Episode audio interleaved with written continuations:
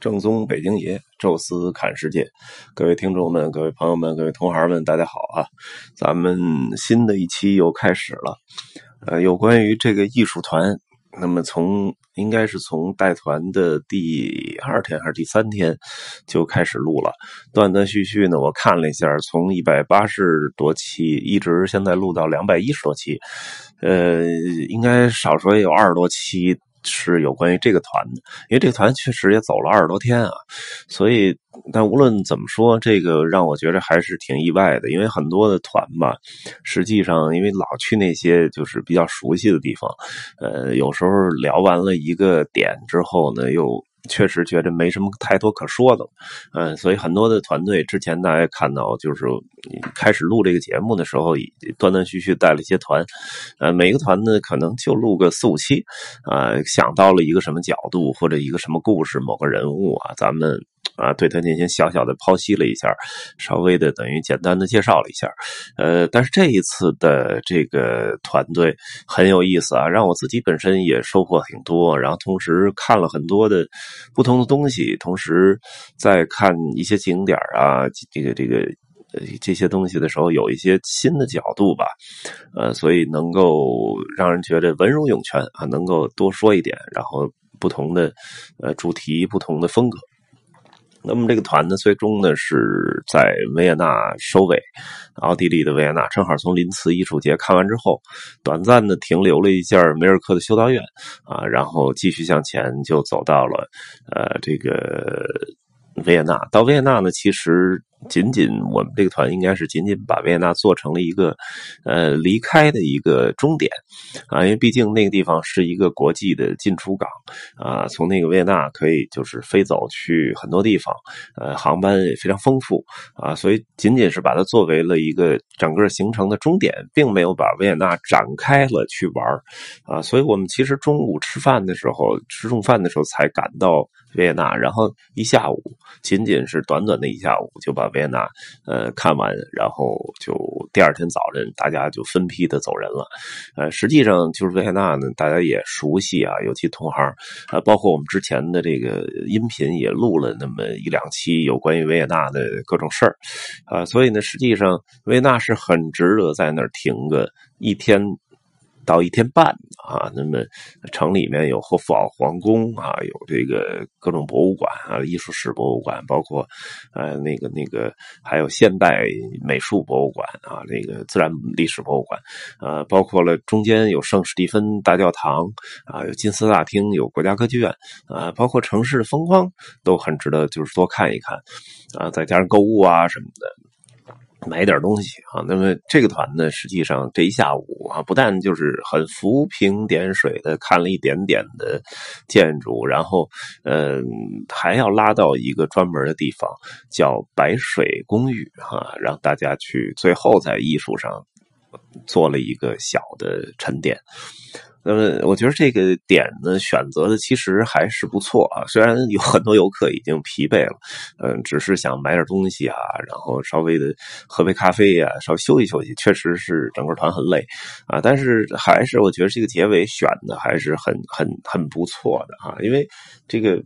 白水公寓呢，我我曾经是带团来过那么两三次，有数的两三次啊，因为它并不是一个在维也纳必去的景点它只是一个呃，很多时候是那种在维也纳待时间很长的团队，觉得确实没什么地儿可去了，去看一个新鲜一点东西就来了。呃，白水公寓呢是来自于这个艺术家叫白水啊，那么这个艺术家其实离我们生活年代还真的不算远。啊，一九二几年的时候，呃，生人，那么直到两千年的时候才去世，呃，实际上还是跟我们就是尤其八零后、九零后，甚至还在人生命当中还有那么一小段时间的交集，也算是上个世纪末最伟大的一个世界级的艺术家吧。不但是画家，而且是非常著名的呃建筑设计师啊。那白水公寓呢，就是他设计的一个最有标志性的一个建筑，啊，这个首先这个公寓呢是有大量的这种不同的颜色啊，那么这个让人觉得就特别特别有意思啊。那么走到那儿之后，呃，这个房屋从普通那种灰白色和那种就是那种砂石的那种黄色啊，变成了一个彩色的多彩的颜色。啊，然后呢，就是说大量的那种流线、弧线和曲线，啊，然后这个也也跟很多建筑是完全不一样的。然后建筑呢里面又出现大量的房子的各个层都会出现大量的这种呃绿植，啊，它是号称叫欧洲第一个生态住宅，啊，那白水先生的设计这公寓还不是为了。呃，这个富人来设计的一个高端豪华公寓，它还是为了穷人来设计的，所以这公寓实际上并不是一个呃真正的楼盘，而是一个类似于。政府的修的这么一个廉租房吧，就是如果你确实，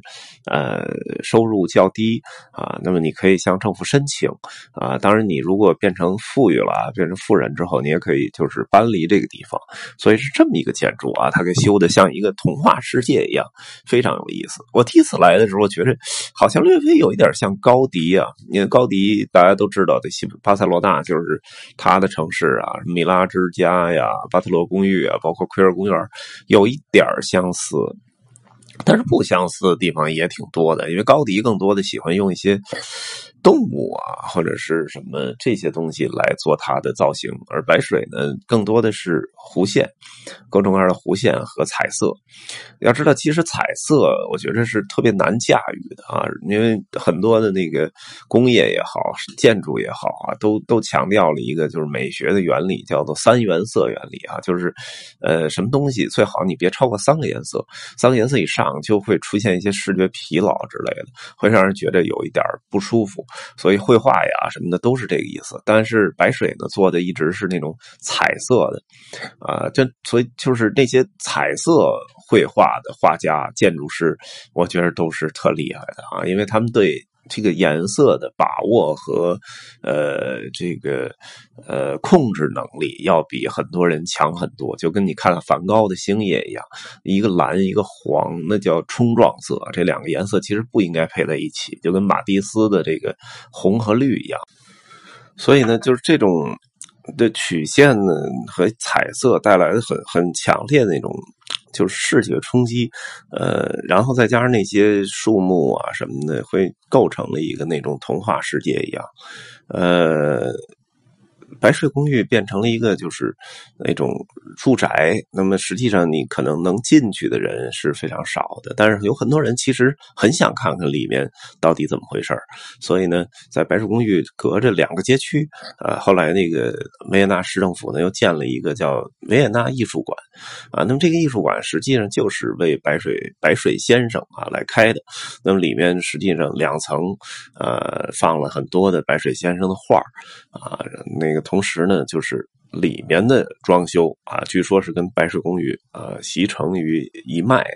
啊。您看到那种就是墙壁啊，什么地方都是弯弯曲曲的，包括每个窗户的那个呃外面的那个形状也是弯弯曲曲的，地也是有一点起伏不平的。呃，其实呃，我看过原来就是。学稍微学习这个抽象美术的时候，呃，看到过一一句这个毕加索的话，我觉得比较有让我就比较印象深刻。就是说，呃，毕加索其实很年轻的时候啊，就是十几岁的时候就可以画的，确实是非常好。所以毕加索就说说我，呃，在年轻的时候，呃，就可以画的像一个大师一样。所以我用我后半辈子的所有精力去学习如何画的像个孩子。啊，当然，这个可能这句话会帮助你去理解很多的。抽象的呃艺术，因为孩子的眼睛是非常干净的，那么他画出来的东西是非常的直观的东西，这个对这个世界第一的感知。而我们其实学到了太多太多的东西，我们把一幅画也好，一个符号也好，附加了太多的含义，所以变得特别的复杂。那么所谓抽象的很多的那个艺术形式，其实就是把复杂的东西简单化，呃，画成变成把那些。绚烂的颜色或者漂亮的房屋啊，人的这些衣服都去掉，换成一些简单的线条来代表这个世界，实际上就有一点像回归到了小孩的这种感觉啊。但是毕加索其实说这个话说的很有道理啊，但是我个人认为他好像没没做到这一点，因为他有好几个不同的时期啊，什么粉红色时期啊什么的，呃，就是他遇到不同的女人，他的画风也出现了不同的变化。嗯，很多时候可能到最后最后了，我觉得他那个最后的自画像有一点画的像小孩子一样，但是很多时候其实包括他他在巴黎啊，还希望把自己画作卖的更贵啊，炒作呀什么的。实际上他最后有很多画作并不像个小孩子画的，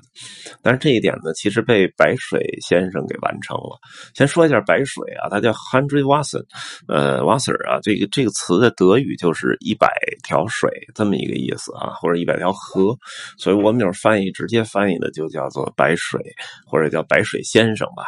啊，那么他呢是是奥地利，就是最近这这这几十年里边最伟大的一个画家和一个建筑设计师吧，因为自之前那么。奥地利是以音乐闻名的古典音乐，哈，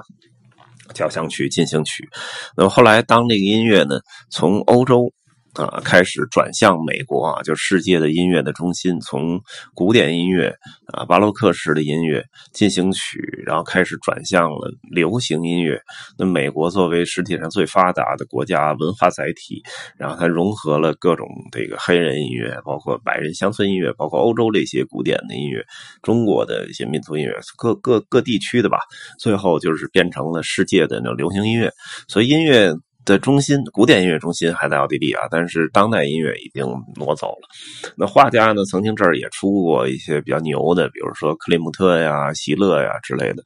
但是进入上一个世纪啊中期就没有什么了，应该过了上上个世纪三十年代吧。那么那时候可能还能想到的奥地利的画家就是。那个没成为画家的小画家就是希特勒，那个他那画他确实是有点意思，哎，但是阴差阳错吧，最后成了呃这个纳粹的领导人了。那么。这奥地利在这个绘画方面啊，很多方面稍微有点空白啊。那么白水先生后来出现，就填补了这个空白，而且他的这个呃，把最后把绘画都转变成了建筑的设计啊，不单是白水公寓啊和那个现代美术馆，还有呢就是。奥地利的这个郊区还有一个应该是垃圾处理站啊，那种，呃，包括发电厂也是做成这样。包括奥地利乡村有几个地区有那个就是温泉什么度假中心什么的，也是白水先生给设计的。而且他也参加过很多那种就是艺术展，包括威尼斯的双年展、圣保罗双年展，还还得过那种双年展的大奖啊。所以这是一个成名的世界级的一个大画家和大艺术家吧。所以后来建的这个整个那个现代艺术馆也是以他的东西为主。我看到了很多他的绘画啊，发现确实真的挺像个孩子的啊。那么，呃，他其实用自己的一生，尤其是晚年时候的画作，用自己的这个最后的艺术生涯来诠释了毕加索那句话，就是如何。画的像个小孩子啊，那么白石公寓也好，现代艺术馆也好，其实还是需要大家去呃自己去看一看，呃有兴趣的可以去那个地方，就就在那个外环路的大概东北角那点离圣史蒂芬大教堂啊什么的都不是特别远，走路的话可能二十分钟、十五分钟、二十分钟就可以到，很漂亮的一个地方啊，那么。这个艺术团在这儿呢，作为一个结束，我觉得也是挺好的一个回归，啊，那么告诉你，其实艺术最本能的就是把情感表达出来，啊，那么你到了那个地方，自然会喜欢那个地方，所以说明他的情感是贴近你的情感，哈，呃，行啊，这个。艺术团所看、所见、所闻、所感，啊，那么列列了这些个主题，就算是今天录完，就算正式结束了。呃，正好呢，今天半夜啊，我又将飞到欧洲，呃，开始新的一个团队。商业团队呢，其实特别忙啊，所以以至于就是实际后来都没有时间去录这个音，直到回来这是十多天才把商业团队的很多的呃看到的东西才录完。那么下一个团队呢，应该比较悠闲。啊，因为现在看起来没什么景点基本每天都在晃悠啊，自由活动啊。这个一个时间不算短，十二三天，但是实际上只看瑞士和法国两国的这么一个小团，呃，可能也会有聊到一些包括呃瑞士啊，包括巴黎的一些东西，呃，再跟大家分享啊。那么这一期呢，就跟大家聊到这儿吧，呃，感谢各位的收听啊，咱们下期再见。